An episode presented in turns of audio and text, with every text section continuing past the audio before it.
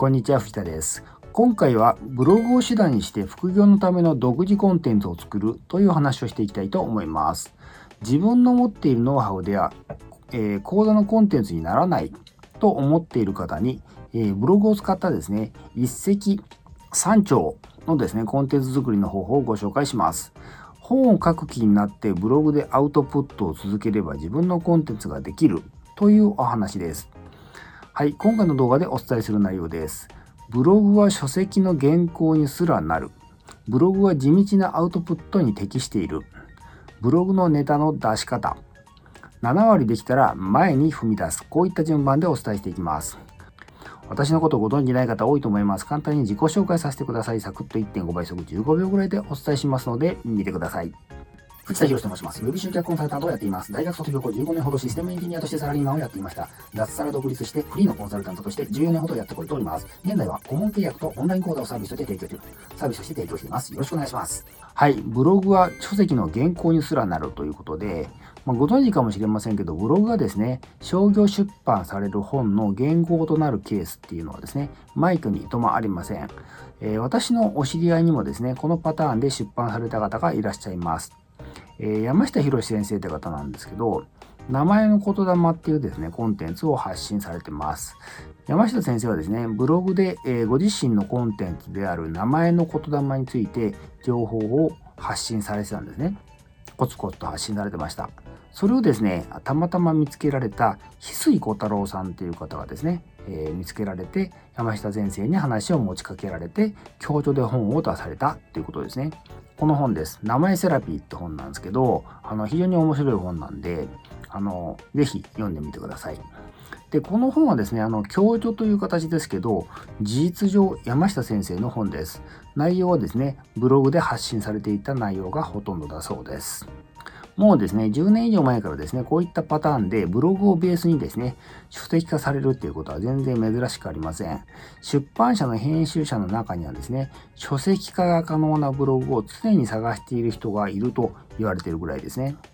まあ、話はそれましたが、今回はですね、あなたが持つノウハウをオンライン講座にするために、えのノウハウ作りの話になります。そのために、このブログで発信するというですね、手法を使おうということになります。はい、ブログはですね、地道なアウトプットに適しているっていうことで、いきなりですね、オンライン講座のコンテンツが作れない方のほとんどはですね、体系的に自分の持つですね、ノウハウをまとまりまとめられないだけのことが多いです。そこで地道にですね、コツコツとブログでノウハウをアウトプットしていってもらいたいんですよね。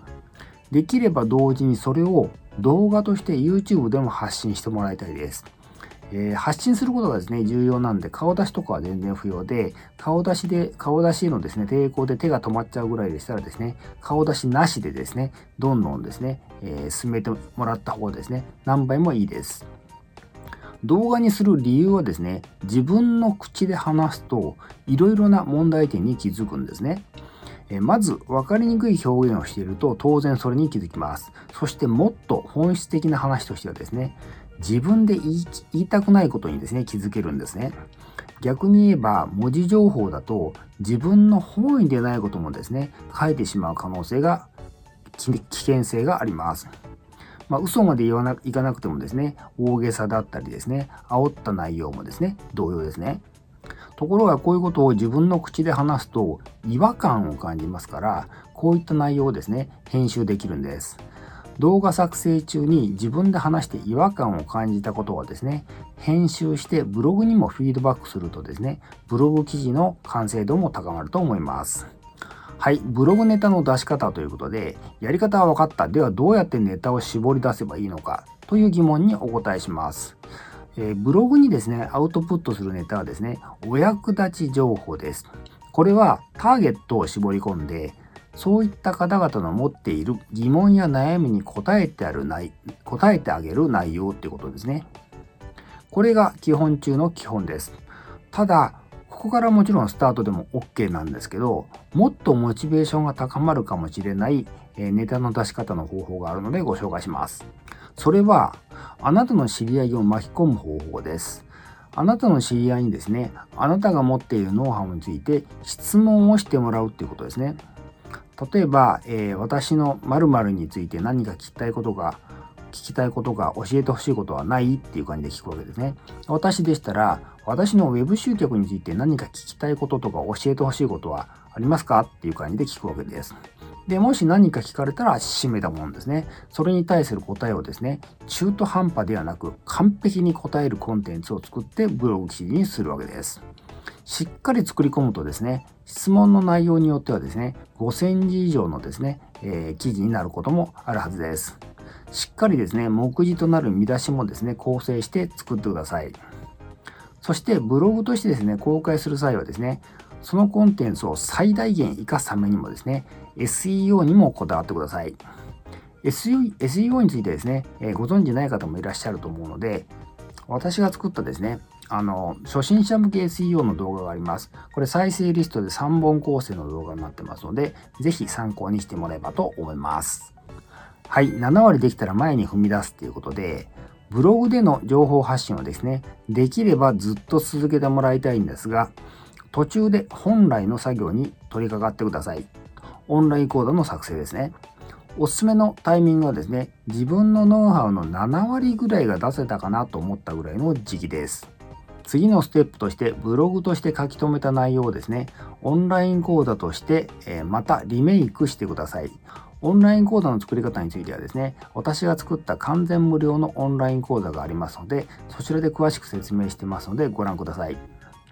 えー、ご利用にはですね、あの、登録が必要なんですけど、本当に無料ですし、私の持っているノウハウを出し惜しみなくですね、すべて注ぎ込んで作ってます。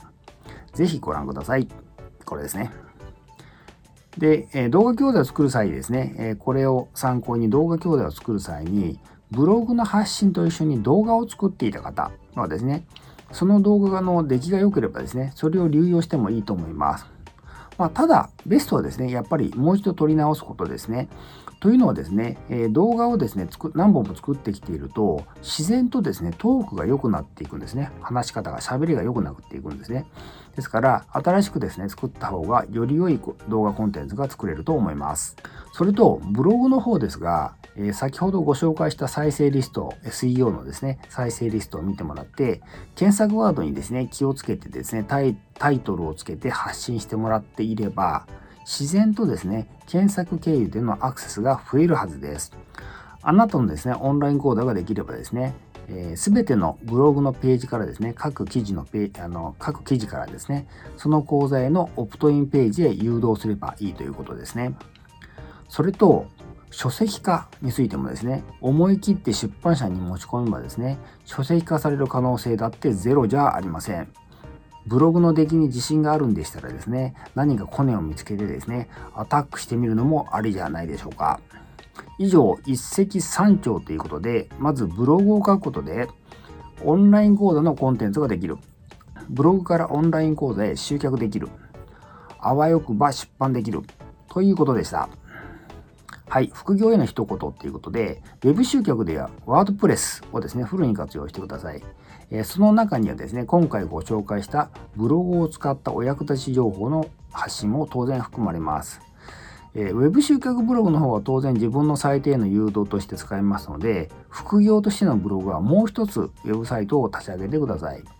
あまりいくつもですね、ウェブサイトを立ち上げると管理が煩雑で大変なんですけど、えー、2、3ぐらいでしたらですね、問題、問題ないですし、それぐらいならですね、持ってるべきだと思います。本当に複数収入源を持ちたいなら何か行動しないと何も変わらないと思いませんか？まずは今日からですね、この動画を見終わったら、まずかん、まずはですね、関連動画を見てもらって、そして新しいウェブサイトを立ち上げて、ブログをスタートですね。えー、ワードプレスサイトの作り方についても無料のオンライン講座講座がございますので、それもですね、動画の説明欄に貼り付けておきますので、えー、見てください。はい、今回は以上になります。